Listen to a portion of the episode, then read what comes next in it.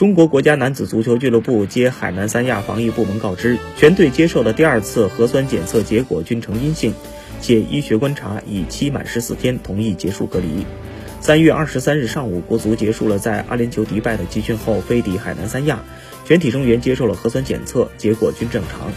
随后，全队进入十四天隔离期，在这段时间里，球队进行正常训练。日前，在隔离期即将结束时，全队再次接受核酸检测，结果再次显示正常。这也同时宣告，为期一个多月的集训正式结束，全队解散，球员们返回各自俱乐部报道。按照国际足联国家队比赛日历，六月份之后的首个比赛周期是九月份。届时，如果国际足联不安排世预赛，客观条件也允许，各会员协会之间可以联系热身赛事宜。